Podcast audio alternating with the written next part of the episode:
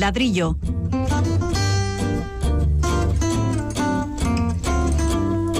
El programa divulgativo de Radio Vitoria dedicado a la arquitectura y el urbanismo.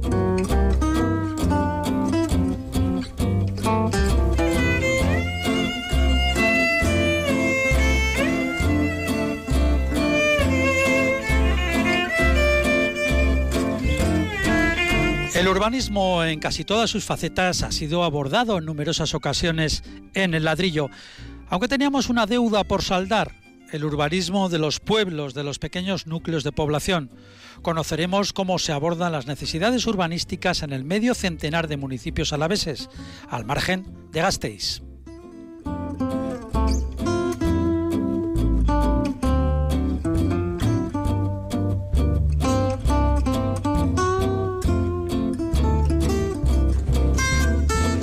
La limitación de velocidad a 30 kilómetros por hora también merecerá unos minutos en este programa, en el que, como siempre, ya están nuestros colaboradores, los arquitectos y urbanistas. Pablo Carretón, bienvenido una vez más. Hola, buenas a todos. Fernando Bajo, un saludo. Muy buenas. En el control de sonido se encuentra Irene Martínez y en el micro Paco Valderrama. Recordar que las preguntas y propuestas para el ladrillo nos llegan por el correo electrónico, el ladrillo y el WhatsApp de Radio Vitoria 656-787-189. También pueden descargar las aplicaciones con toda la programación de EITV.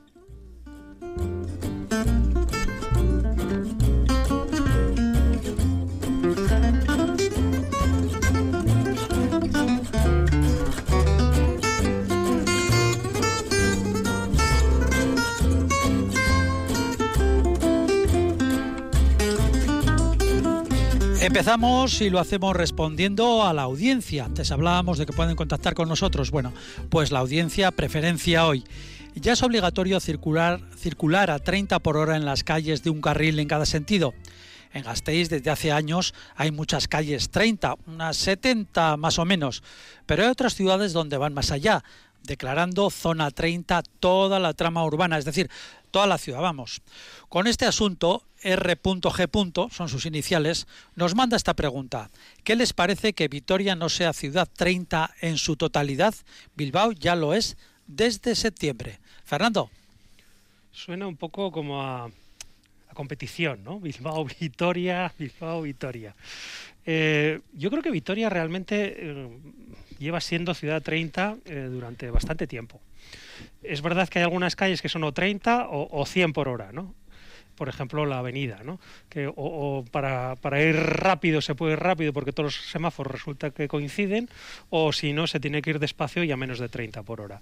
Yo creo que Vitoria, eh, independientemente de lo que se marque en el suelo o en las señales, es una ciudad que tiene eh, una velocidad muy limitada y bastante amable a ese respecto. ¿no?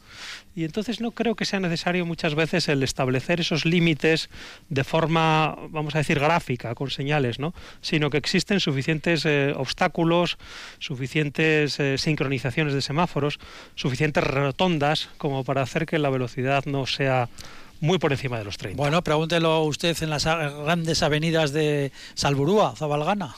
Sí, no, pero ahí sí que circulan a pero, algunos. Pero, algunos, evidentemente, pero de hecho lo que se está haciendo precisamente es cortar esas avenidas, introducir otros aspectos, hacer eh, los proyectos de las macro manzanas para mm, limitar el, tráfico. Yo lo que creo es que no es una cuestión de prohibir, no es una cuestión de, de simplemente poner un cartel o un letrero, ¿no? sino es eh, el de facilitar que la velocidad sea cada vez menor dentro de la ciudad.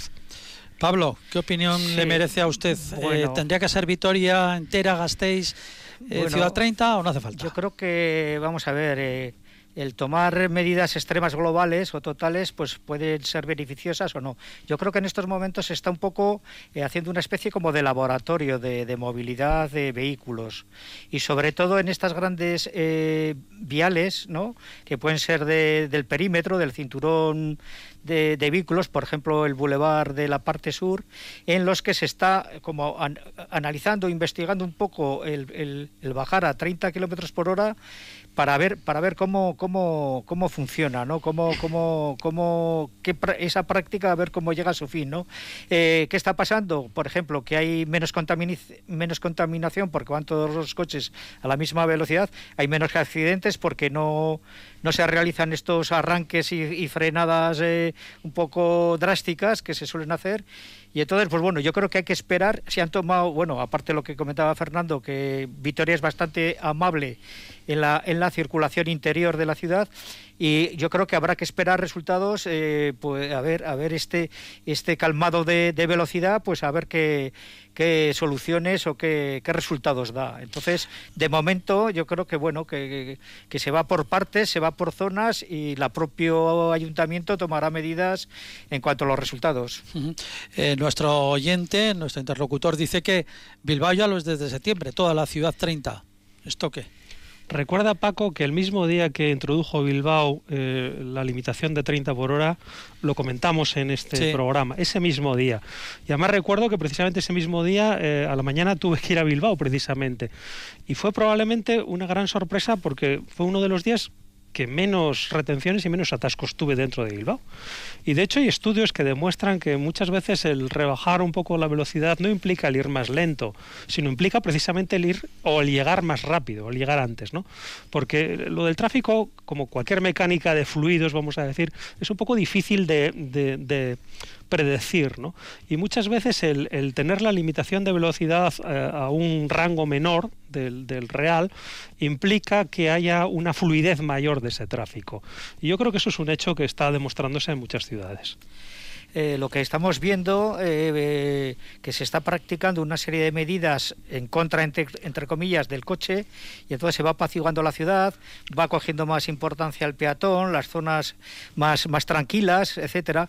Esos viales que tenían ese protagonismo los coches con esas velocidades pues van bajando van bajando un poco esa esa práctica no de, esa movilidad con velocidad no de 50 o 60 no entonces yo creo que poco a poco vamos viendo cómo la ciudad se va calmando en general, la van tomando por los ciclistas, los patines, etcétera, ¿no? Parece que hay una especie de cambio, ¿no? Cambio, cambio hacia mejorar el confort y la calidad del aire y la calidad de movilidad de la propia ciudad.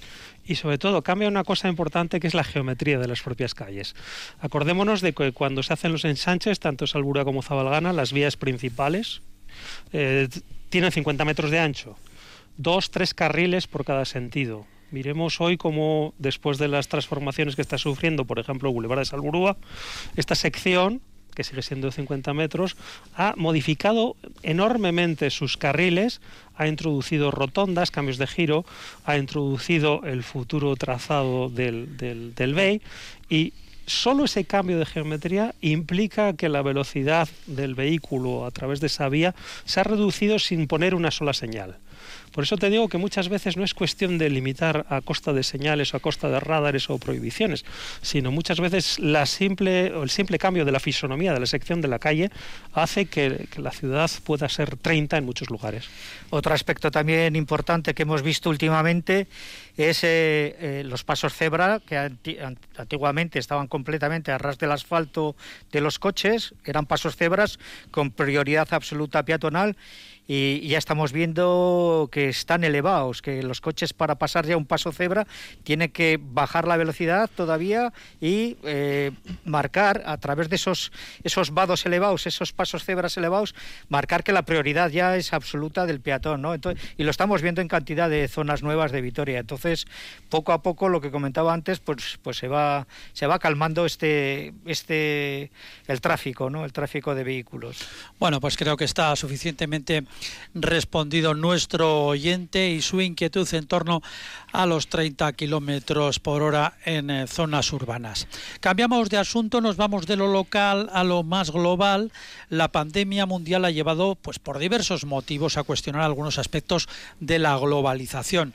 Uno de ellos, bueno, el más evidente, es la deslocalización de empresas y de fábricas. Ahora pues visto lo ocurrido con materiales sanitarios y de otro tipo, se especula, solo se especula con devolver esas producciones a sus sedes originales. Trasladando este planteamiento, el de la globalización a la arquitectura, nos lleva a una incógnita, también a preguntarnos algo, y es si existe una arquitectura globalizada o fruto de la globalización. Eh, bueno, vamos a ver. Eh, la esencia de la arquitectura o la arquitectura es el reflejo de la sociedad, de las sociedades, de su forma de vida, de, su cultura. Entonces la, está completamente arraigada, ¿no? De, eh, los elementos propios de la arquitectura, la forma de vivir es distinta, por ejemplo, en el hemisferio norte o en el hemisferio sur, en el desierto o en, o en Siberia, por ejemplo, ¿no? Entonces está la arquitectura, la construcción y la arquitectura están íntimamente ligadas con la sociedad, con, la cultura, con, los pueblos. Eh, hay otras formas, por ejemplo, de arquitectura. Eh, si hablamos de viviendas, podríamos tener la casa colectiva, el edificio de vivienda colectiva, el unifamiliar. Eh, los pueblos, los núcleos, si pueden ser núcleos pequeños, si son ciudades, etcétera, ¿no? Entonces, creo que no se va a globalizar hasta el, hasta el punto que la propia sociedad se globalice. Se globalice. Hay un aspecto importante que, es eh, la globalización. Eh, se está, eh, el hemisferio norte se está occidentalizando, ¿no? O sea, mm, por ejemplo, la presión americana, ¿no? las formas de vivir, etcétera, ¿no? Puede conllevar también a que esa arquitectura se traslade también a, a otros núcleos en las formas de vivir, ¿no? Y bueno, creo que no, creo que no, que no va a llegar ese momento de globalizar la arquitectura. Sin embargo, la arquitectura espectacular o espectáculo, por decirlo de alguna manera, sí que tiene algún puntito de globalización, ¿no, Fernando? Sí, yo ahí disiento un poco con lo que dice Pablo. Hombre, muy bien, muy bien, que se peleen entre ellos. espectáculo. Eh, así es. Eh, sí que creo que hay una arquitectura global y, bueno, nos podemos remitir al Star System, este del que hemos hablado tanto, ¿no? Al final hay como una serie de 20 arquitectos a los que podríamos denominar como el círculo o el circo volante, ¿no? que están todo el día cogiendo aviones, firmando contratos y, realizando proyectos. ¿eh? Eh, bueno, no sé, no sé si eso tampoco un poco exagerado. Eh, pero bueno, en cualquier caso son 20 nombres y siempre haciendo pues los grandes proyectos de todas las ciudades punteras en el mundo. ¿no? Desde ese punto de vista, evidentemente, hay una arquitectura global, porque es que al final vemos que son los mismos nombres, los mismos programas, ¿no? museos y grandes edificios públicos. Los estilos también, no son casi estilos, y muchas veces incluso franquicias, ¿no? De, pues eso, de muchos nombres que todos conocemos que se desperdigan por todos los eh, lugares importantes por todas las ciudades y esa competición que hay como para hacerse un lugar en el mundo desde el punto de vista de la arquitectura que repite nombres y, franquicias. ¿no? Es decir, sí hay una arquitectura global y además diría que no es una arquitectura global del Star System, que lo es. Pensemos en McDonald's. McDonald's es una arquitectura global. El mismo McDonald's lo encontramos en un pueblo de Missouri que, en Baracaldo, nos da igual. Es exactamente el mismo. Y en Japón, lo que pasa es que allí le llaman Makudo en vez de McDonald's, ¿no? No sé por qué, pero es exactamente la misma arquitectura. Luego sí que existe una arquitectura global, eh, vamos, expandida por, por todo el planeta, ¿no? Lo que se ocurre es que también existen otras arquitecturas que no son globales. Si vamos al caso que ponía Pablo de los pueblos, por ejemplo, que son los que tienen una mayor identidad particular, pues ahí sí que hay una diferencia eh, local eh, clarísima, ¿no? La arquitectura residencial residencial, por ejemplo, la arquitectura de muchas ciudades intermedias, ahí sí que tenemos otros aspectos. Pero no cabe duda de que hay un estamento de una arquitectura global que no, como digo, no tiene que ver ni con la magnitud del proyecto ni con el dinero que se invierta en él, que sí que es ampliamente reconocida. Y de hecho, pues todas estas franquicias tienen su propia arquitectura independientemente del país. Bueno, creo que Fernando se refiere a una arquitectura global puntual, son elementos puntuales en cuanto a unas marcas, unos sistemas. No nos gusta dar datos en este programa, ya lo sabes tú, Paco, pero bueno, quiero dar un, un dato que es para mí un poco revelador. El 20% de la población del mundo se gasta el 80% el 20% de la población se gasta el 80%. Y el 80% restante de la población se gasta el 20% restante.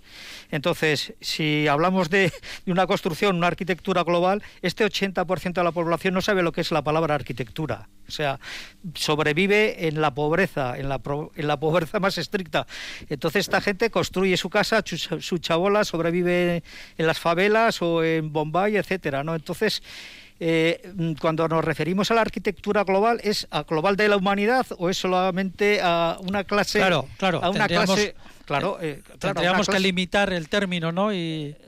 digo, porque este 80% de la población es que ni se les ocurre, vamos, el concepto de arquitectura es un tema, en cierta manera, como elitista o de las, de las sociedades avanzadas y culturales, ¿no? De la vieja Europa, Estados Unidos, etcétera, el hemisferio norte. El resto el resto no existe arquitectura, existe supervivencia, existe construcción, existe existe lo que lo que existe, vamos, el día a día, etcétera. Entonces, claro, yo yo entiendo como concepto de arquitectura global al, al globo, no al, a, a toda la masa terráquea. Entonces, claro, si ya vamos definiendo, vamos eh, sectorizando, pues entonces pues sí, hombre, la, la, arquitectura moderna del siglo XX que tuvo su vigencia, pues, pues bueno, pues quizás se globalizaba, ¿no?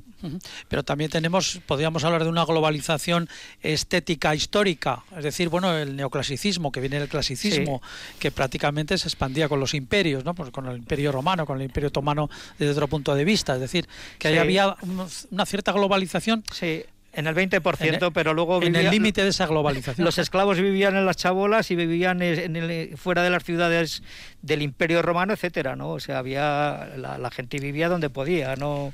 Pero, la estética sí que tiene que ver algo con una cierta globalización, ¿no? Del 20%, que me estás, o sea, una de, de una élite, de una élite muy minoritaria. Yo lo que creo que, que eso, eso es cierto hasta, hasta el momento en el que aparece Internet. ¿no? Ya, en el momento en el que aparece el acceso a la información universal, incluso para ese 80% que citas, Pablo, eh, esto empieza a diluirse, ¿no? Porque es verdad que, que, este 80% probablemente no tenga los medios que tiene el otro 20% para ese gasto. Pero también es cierto que cuando ese 80% ve cómo vive ese otro 20%, este 80% quiere vivir como ese eh, esa sociedad más rica, ¿no? Y de alguna manera lo copia, ¿no? O vemos una chabola en una favela, en cualquier sitio de estos tremendos, y vemos cómo es su sala y al final es mucho más pobre, pero tiene la misma disposición en torno a una tele grande, pero grande de narices, ¿no? Que es el centro del salón, ¿no? Si, si entornáramos los ojos y hiciéramos abstracción del dinero que se ha invertido en esa sala, veríamos que la disposición, la fisonomía, la idiosincrasia que hay detrás de esa arquitectura es exactamente la misma que esa sociedad ricas, ¿no? El estar enfrente de una gran pantalla que interactúa y que domina ese espacio y que rige y que regula toda la vida familiar. Luego, desde ese punto de vista, la aparición del mundo de la información está unificando nuestros intereses, está haciendo que todos bebamos de las mismas fuentes y, por tanto, está globalizando nuestra sociedad. Eh, bien, bueno, otro aspecto puede ser los sistemas, ¿no? El sistema capitalista y el sistema comunista. Las, las ciudades rusas, por ejemplo, la arquitectura que vemos en esos barrios con unas ventanas completamente mínimas, unos barrios desangelados, eh, eh, eso es arquitectura y esa arquitectura de, un régimen socialista. En regímenes capitalistas, pues vemos lo contrario, hay contraste, ¿no? ¿Cuándo se van a globalizar esas dos? Cuando los dos sistemas se se unan o se globalicen. Mientras tanto, los sistemas, los sistemas económicos, los sistemas sociales todavía marcan esas diferencias. Sí que nos estamos globalizando a través de, digitalmente, pero, pero bueno, pero eso no es arquitectura, eso es tema digital, no es tema de, espacios de convivir, etcétera, ¿no? Entonces son ideas, ¿no? Por ejemplo, superficies de viviendas y todas estas cosas, ¿no? Eh, no lo sé. Eh, yo lo veo muy, muy complicado que se lo globalice propiamente lo que decimos arquitectura, porque los sistemas y las sociedades son muy distintas. Bueno, pues lo dejamos así. ¿Algo, algo que puntualizar, Fernando? no, hemos quedado aquí en empate, vamos a ver. Tablas. Vale, vale, vale. Cao técnico, los dos. Bueno, pues un poquito de música y seguimos ahora con nuestra invitada y con temas mucho más cercanos.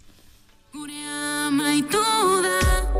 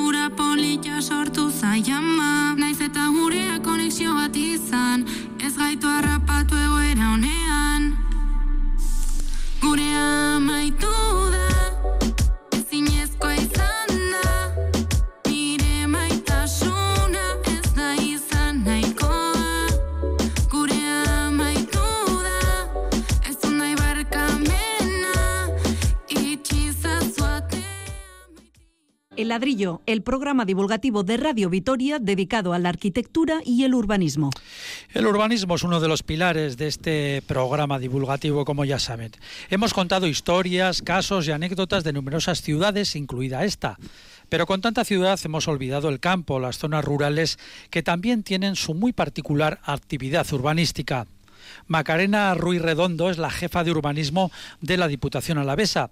Se ocupa del urbanismo de los 51 municipios del territorio, sin contar con Vitoria.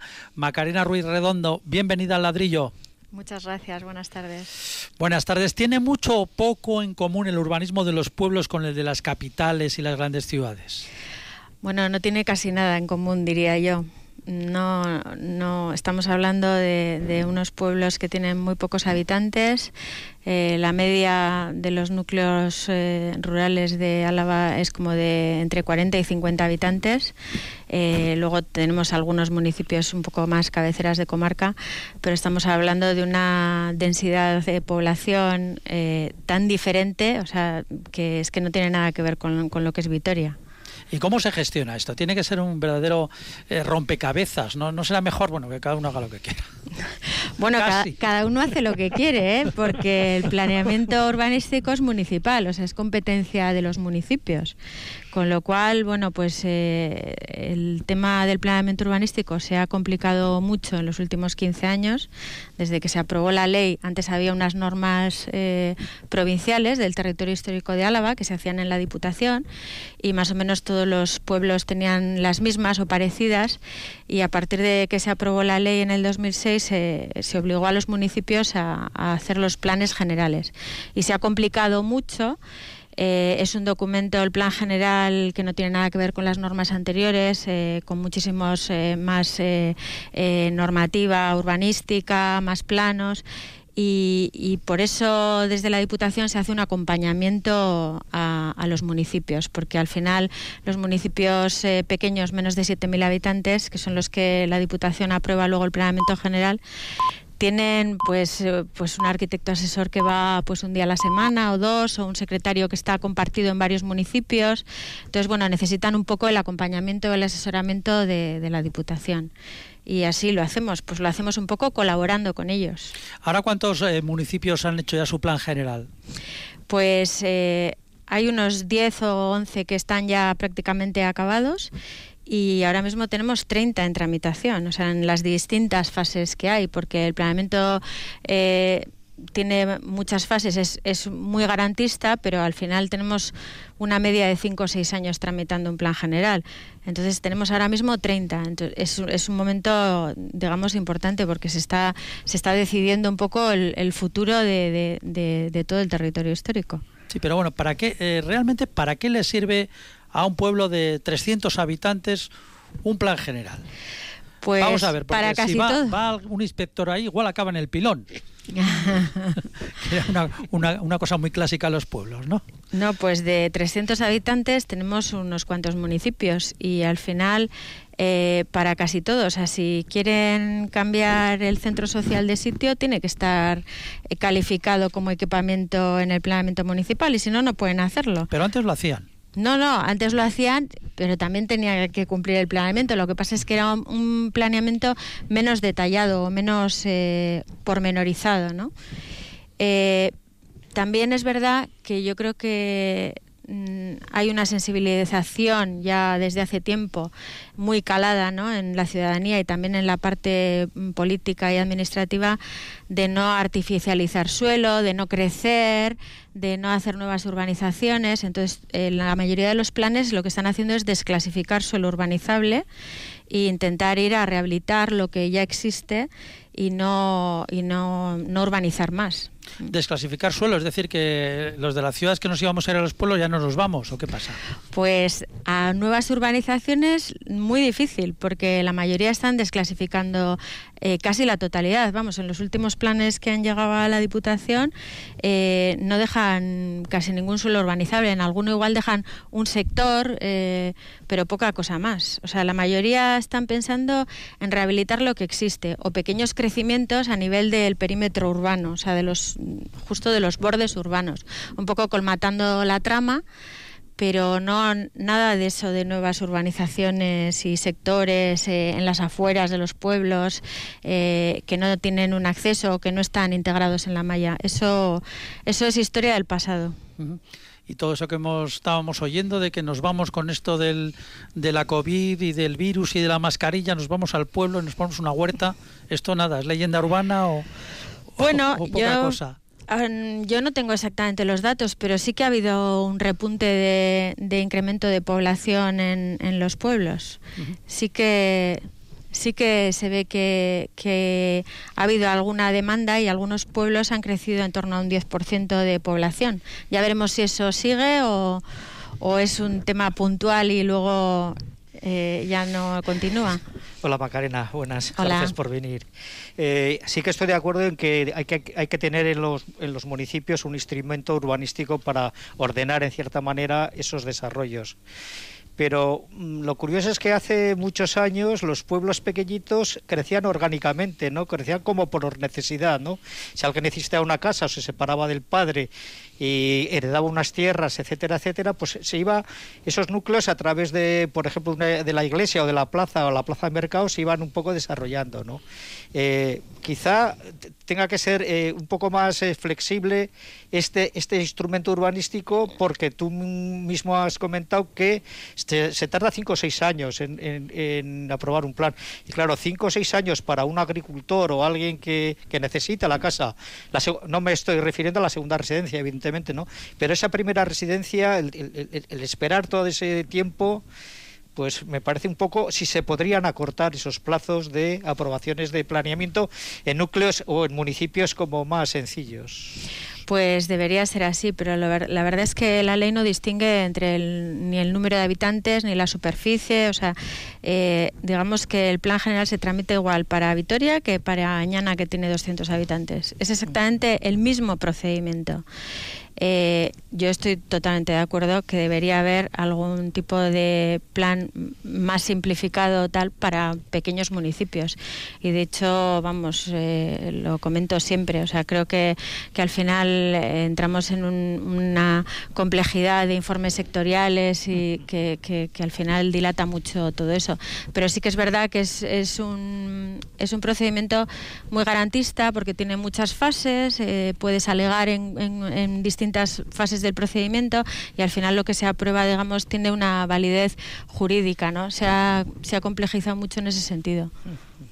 Macarena, eh, al hilo de lo que decías antes, ¿no? de que hay pueblos incluso que han decidido no crecer más, eh, bueno, a mí me llama la atención porque en realidad siempre los pueblos han sido como los más sensatos. Respecto del medio ambiente, respecto a eso que llamamos ahora sostenibilidad, ¿no? O sea, son los verdaderos motores del desarrollo sostenible.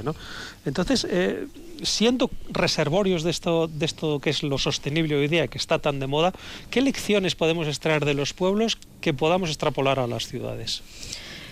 Pues, ¿qué lecciones? Hombre, yo creo que en los pueblos y por eh, la experiencia que yo tengo con, pues con los consejos y con los núcleos, eh, en general la gente está muy comprometida con el territorio en el que está viviendo, o sea, muy comprometida con el territorio y con las decisiones. Entonces, eh, generalmente, bueno, y al final cuando eh, estás eh, tramitando un plan general a veces cuesta que participe o la participación ciudadana, pero si tú extrapolas los datos de la participación ciudadana de un plan general de cualquier del Valle de Arana, de Lantarón o de La Guardia y lo comparas con lo que puede haber en Bilbao, en Guecho o en Vitoria, o sea, es mucho más, están mucho más implicados en las decisiones que se van tomando.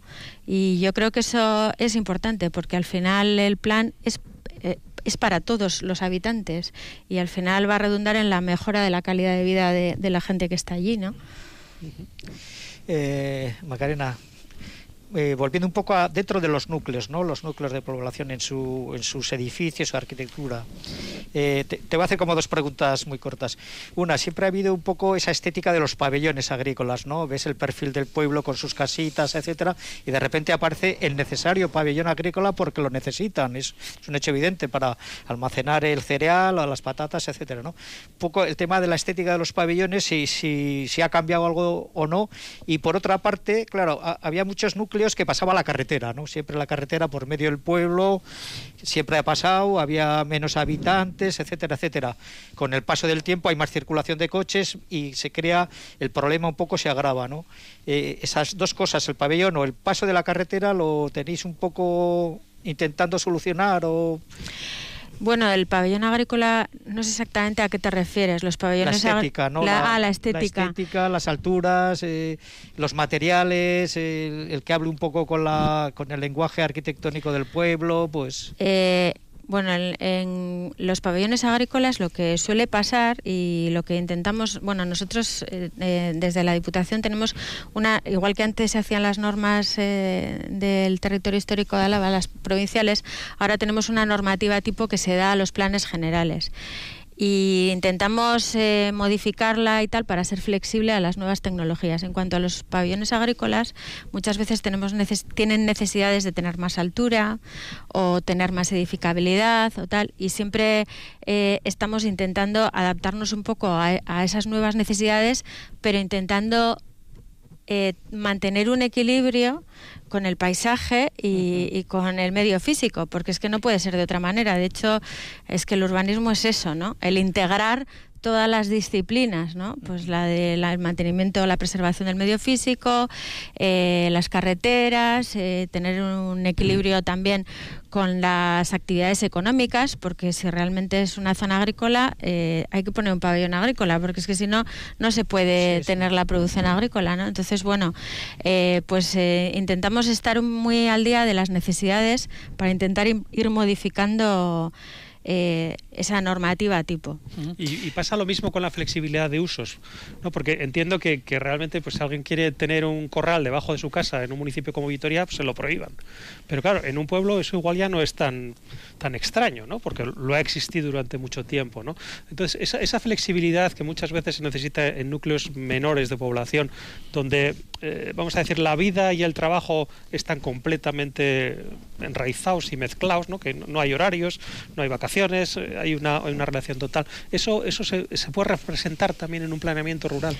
Eh, se puede representar hasta cierto punto y luego también depende mucho de las zonas, porque claro, no es lo mismo Río Jalavesa, que igual tienes una bodega en medio del núcleo que, que la llanada, o sea, son cosas diferentes. Quiero pero decir de que... casa, pero eso se permite, por ejemplo. Sí, sí, y, y, hombre, también hemos tenido esta normativa que digo que vamos actualizando pues todos los años eh, hemos tenido también bastantes peticiones y cada vez más, que yo creo que en el mundo rural algo se está moviendo, ¿no?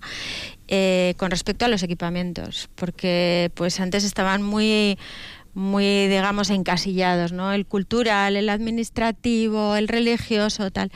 Y ahora, pues cada vez están dando más, eh, bueno, pues la posibilidad de que igual en un equipamiento, igual en la planta baja, puedas abrir una tienda eh, para productos de la zona o una pequeña farmacia porque necesitas. Y claro, eso ya es terciario y ya no es equipamiento. Entonces, eh, no se puede. Entonces hay que modificar el plan. Entonces, bueno, estamos intentando siempre meter eh, posibilidad de usos compatibles para, para, dar esa flexibilidad a los núcleos, porque claro, ahí no puedes tener un edificio para cada cosa, o sea, en un municipio pequeño. Entonces, igual eh, la Junta Administrativa o el Ayuntamiento tiene un, un, edificio, pero puede abrir un pequeño, una pequeña cafetería o tal para los fines de semana y hacer una pequeña concesión, o, o lo que he dicho, una tienda, o hay, hay experiencias interesantes. Tenemos, por ejemplo, en en, en, Cuartango, en el balneario, en el balneario de Cuartango, que no sé si lo conocéis, que está catalogado, es un edificio precioso. Ahí, ahí tuvieron que modificar el plan para eso, pero han, es, un, es un edificio de equipamiento cultural que era del municipio, pero han abierto una sidrería, han abierto también pues un, una emprendedora que quería hacer unas conservas eh, de la zona y ahora están pensando también en, meter algún eh, una parte de residencial, una residencia comunitaria, o sea que el propio ayuntamiento alquilaría para pues gente mayor y gente joven o gente joven que quiere probar a ver si quiere vivir en el municipio y luego quedarse. Entonces les alquilan un año o dos y si ve que les va bien, pues luego ya se instalan allí. De eso sí que estamos teniendo algunas eh, algunas iniciativas que son interesantes. Bueno, estamos ya prácticamente sin tiempo. Un par de temas muy rápidos. Eh, los pueblos con cascos históricos eh, protegidos, La Guardia, pues no sé, La Braza, Salinas de Añana. Hay, por ejemplo, pues no sé, abrir una ventana. En la muralla, eso es. Eh, o, sacar un, un, extractor o algo, eso, todo esto tiene que estar regulado de alguna manera y será prácticamente una pelea tremenda, ¿no? Pues sí, la verdad es que ese, bueno, los cascos históricos, aparte del planeamiento urbanístico municipal o el plan general, tienen planes especiales de rehabilitación integrada y la mayoría son conjuntos monumentales y, y tienen un decreto ya sectorial que regula, eh, tiene un régimen de protección que regula perfectamente todos esos casos, ¿no? Y, efectivamente, pues eh, se, restringe mucho más las intervenciones con el objeto de protegerlos, ¿eh? porque al final son patrimonio y la mayoría son conjuntos monumentales. Eso es, entonces el planeamiento ahí no tiene mucho que decir porque se tiene que adaptar a, al decreto de protección. Y por último, la banda ancha cubre ya todo el territorio de Álava, ¿cómo está en estos momentos? No hay agricultores que no ceden suelo para, para, la fibra no sé no yo creo que bueno hay una hay un proyecto que ya lleva tres o cuatro años para llevar esta fibra a todo a todos los eh, municipios y pueblos eh, pequeños que yo creo que, que se ha puesto eh, casi a prueba en este último año, ¿no? Porque al final eh, muchísima gente se ha quedado a trabajar eh, y si no es todos los días, pues un par de días o tal y, en teletrabajo y la verdad es que ha funcionado. O sea, se, se había visto ya la necesidad en la pasada legislatura y, y, yo creo que, que, se ha conseguido. Vamos, prácticamente la mayoría tienen eh, fibra y los que en algunos sitios que no llegan ponen una antena o tal, pero todos tienen acceso y, y pueden. Eh... O sea, ahora mismo, ahora mismo hay velocidad, alta velocidad en, en todo sí. Álava, en todo el territorio bueno, mm, no, no soy una experta en ese tema, pero vamos, creo que sí, creo que, que prácticamente le, todo Álava está ya conectado. Y, y, ya terminamos. Ahora sí, ¿cuál es la asignatura pendiente de su departamento del que lleva usted? Esa asignatura pendiente que, que iban arrastrando que, o que creen que podría ser. La asignatura pendiente, pues yo creo que es eh, intentar eh, difundir ¿eh? Lo, lo, bueno que se está haciendo en, en, en, los municipios con respecto, bueno, en mi caso con respecto al planeamiento, porque también hay planes territoriales sectoriales y planes territoriales parciales, porque yo creo que, que no se llega muy bien a, a, a, entender la necesidad de, del urbanismo. Y, o sea, siempre se ve al urbanismo como me restringen, no puedo hacer, o es no, una norma no flexible me van a, me van o tal. complicar la vida. Claro, pero habría que verlo al revés. Habría que verlo que si no tenemos nada, ¿cómo estaríamos ahora? ¿no? O sea, ¿cómo, cómo estaríamos? O sea, hay que, hay que mirar fuera a otros territorios, hay que mirar pues igual al sur de España o al Levante o a otros sitios, a ver lo que ha pasado en esos territorios que, que, que, que se ha artificializado mucho más el suelo y se ha crecido de una manera mucho más desmesurada y ver el valor de lo que tenemos ahora, ¿no? de, las,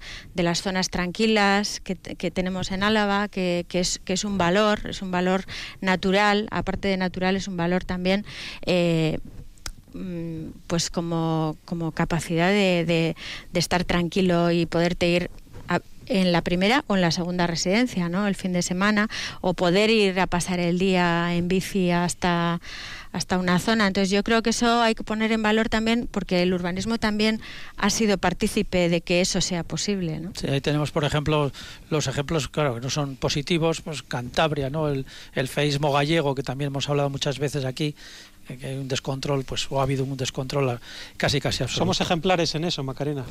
Yo diría que sí, yo creo que hay que ponerlo en valor, o sea, yo creo que que no hay más que mirar, no hay que ir muy lejos, o sea, no tenemos que ir muy lejos para ver un poco las diferencias en cuanto pasas un poco la barrera, ¿no? Y dices, bueno, pues realmente creo que hemos sido capaces de hacer las cosas de manera diferente. Entonces, hay que poner un poco en el equilibrio, porque si es una, es una tramitación lenta y garantista y tal, pero es que al final las decisiones se han tomado, digamos, con una conciencia, una conciencia más... Sí, sí, hay que divulgar el urbanismo, me parece muy importante. Mm. Muy bien. Pues eh, Macarena Ruiz Redondo, eh, jefa de urbanismo de la Diputación Alavesa, muchísimas gracias por haber estado con nosotros aquí en el ladrillo como invitada y hasta la próxima ocasión que nos tendrá que contar más cosas sobre los núcleos rurales alaveses y su urbanismo. Muchas gracias por estar con nosotros. Muy bien, a vosotros. Gracias.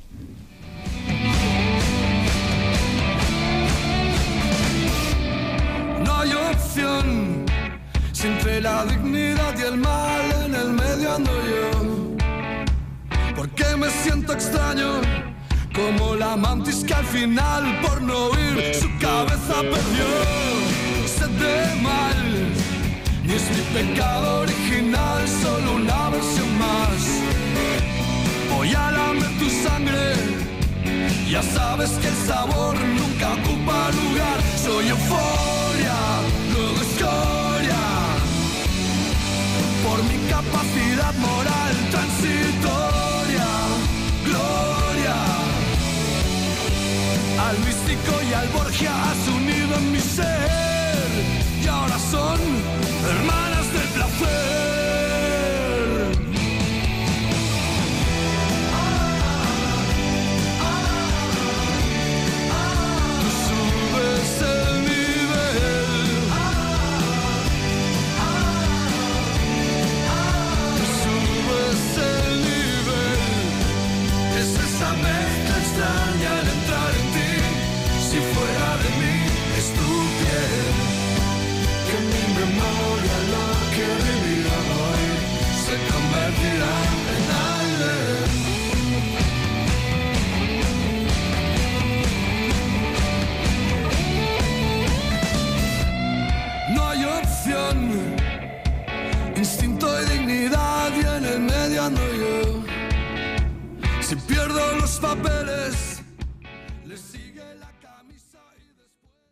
Ladrillo, el programa divulgativo de Radio Vitoria dedicado a la arquitectura y el urbanismo.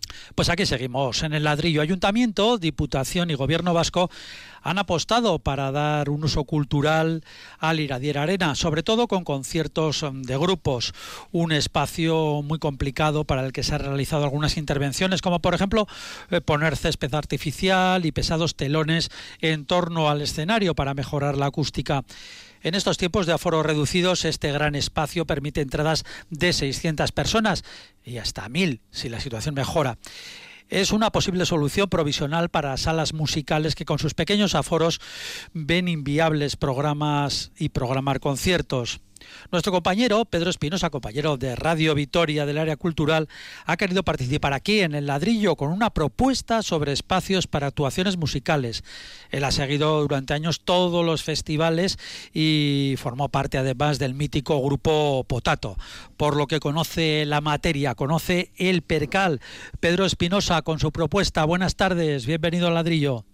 Hola, ¿qué tal? Buenas tardes. ¿Qué quiere usted proponer? Bueno, no solo yo, y tampoco es, es que sea una propuesta, que sí lo es, sino también un poco una llamada de atención y respuestas, ¿no? Eh, ante las preguntas que se hacen y que ahora mismo tú has planteado por parte de promotores que ligados a, pequeñas salas eh, cuyo aforo máximo pues no llega ni al millar de personas y que siempre reclaman pues eh, auditorios o, espacios de 2.000 eh, a 3.000 eh, personas, nos preguntamos, muchos melómanos, qué pasa con el polideportivo de Mendizorroza. Un polideportivo que a lo largo de los 40 años que el Festival de Jazz ha realizado ahí su programación y sus conciertos, bueno, ha dado muestra de una acústica excelente. No ha habido nunca ni una sola queja por parte de los grupos y de los músicos y de los artistas de jazz, que digamos que encima son mucho más meticulosos a la hora de que se definan perfectamente bien todos los sonidos, a la hora eso de, de realizar ahí sus actuaciones y sus conciertos. Es un equipamiento, entiendo, entiendo que está mm, totalmente infrautilizado, que tiene esa capacidad media para 2.000 o 3.000 personas y que mm, después de los intentos baldíos y del dinero que nos hemos gastado tanto en los proyectos del de, señor Navarro, en el Paseo de la Música, como luego allí en el, aquella magnífica eh, sala de exposiciones y, mm, que quiso hacer el señor Lazcoz, eh, me pregunto, ¿por qué no se reutiliza este equipamiento que si bien es deportivo, creo que ahora mismo solo utiliza el Araski. Bueno, el, Araski creo que, también hay entrenamientos, hemos estado pensando y preguntando a los compañeros de la redacción deportiva, también hay algunos entrenamientos de otros equipos menores, en fin. Sí, sí, sí. en, verano, en verano sí que es cierto que igual hay mayores posibilidades porque bueno no hay liga está todo más parado sí, sí no incluso incluso no sé yo si se podría eh, eh, valer de eh, o hacer de, futuro mm, auditorio que se reclama. No sé si habría que hacer una transformación muy profunda.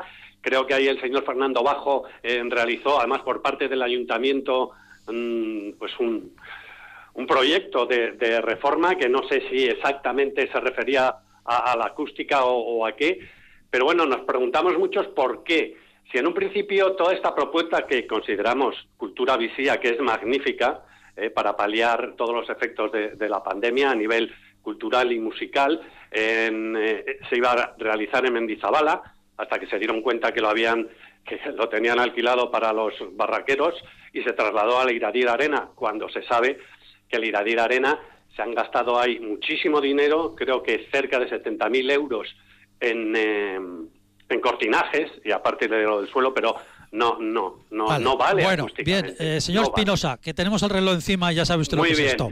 Bueno, pues eh, respuesta, respuesta. si el señor Fernando Bajo igual también puede explicar en qué consistió aquello. Aquí estoy, aquí estoy. Tanto el señor Bajo como el señor Carretón, por cierto, felicidades por el programa. Pues Hombre, eso es muy importante. Felicito el programa. Muy bien. Señor Espinosa, que no tenemos tiempo, que ya sabe cómo es la radio. Bueno, muchas gracias por haber llamado. Eh, ¿Qué opinan? ¿Qué opinan de esta de esta propuesta de nuestro compañero Pedro Espinosa? Bueno, ¿qué vamos a opinar? Eh, nosotros ganamos el concurso de, de, ampliación del pabellón de Mendizorroza creo que fue allá por el 2008, 2009, más o menos. ¿no? Y en realidad se trataba de, de, continuar con las mismas crujías que tiene ahora, que son los espacios entre las cerchas, y ampliar, no sé si... A ver, ¿qué es una crujía que es una cercha es que estamos? El, el, espacio entre la estructura. Uh -huh. Es decir, sería ampliar la mis, el mismo ritmo. Los huecos, los que son huecos tapados, ¿no? Pero huecos Además, tapados, huecos sí. cubiertos, ¿no? Bien. Y si no duplicar, casi era, pues media vez más de lo que ahora tiene, ¿no? Bueno, como vamos para llegar a 6000. Vale, como, y mantener una acústica perfecta. Que vale. tienes razón, Pedro. Como, como vamos mal de tiempo, y eso me parece que es muy interesante, ese estudio que lo ganaron en 2008, dicen. Por ahí, sí. Y no, no se, no se ha hecho nada. Claro. Prefiero olvidar. Cuando no hacemos algo, prefiero quitármelo de la mente. Sí, o sea, pero... no quiere desarrollarlo. Sí, no, en no. posteriores lo... programas. No, querría hacerlo, que es distinto. Ah, bueno, si, si quiere le contrato. Señor Carretón. Bueno, yo creo que eh, hay que darles todas las facilidades, facilidades a la iniciativa privada.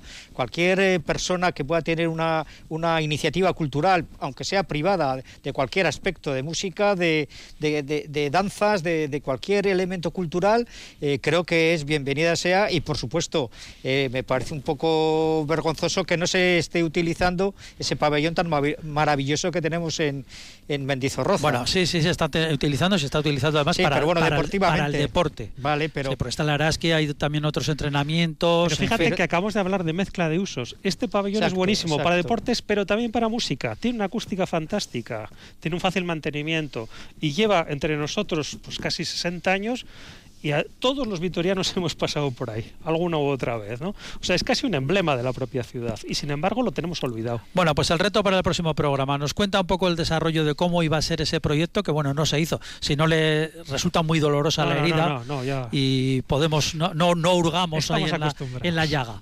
Perfecto, muy bien. Bueno, pues hemos llegado ya al final de este ladrillo por esta semana. Fernando Bajo, Pablo Carretón, como siempre, nuestros colaboradores de cabecera hasta la próxima semana. A todos ustedes también, gracias por estar ahí. Y lo de siempre, pues sean lo más felices posibles. Un beso, agurchao. Un saludo.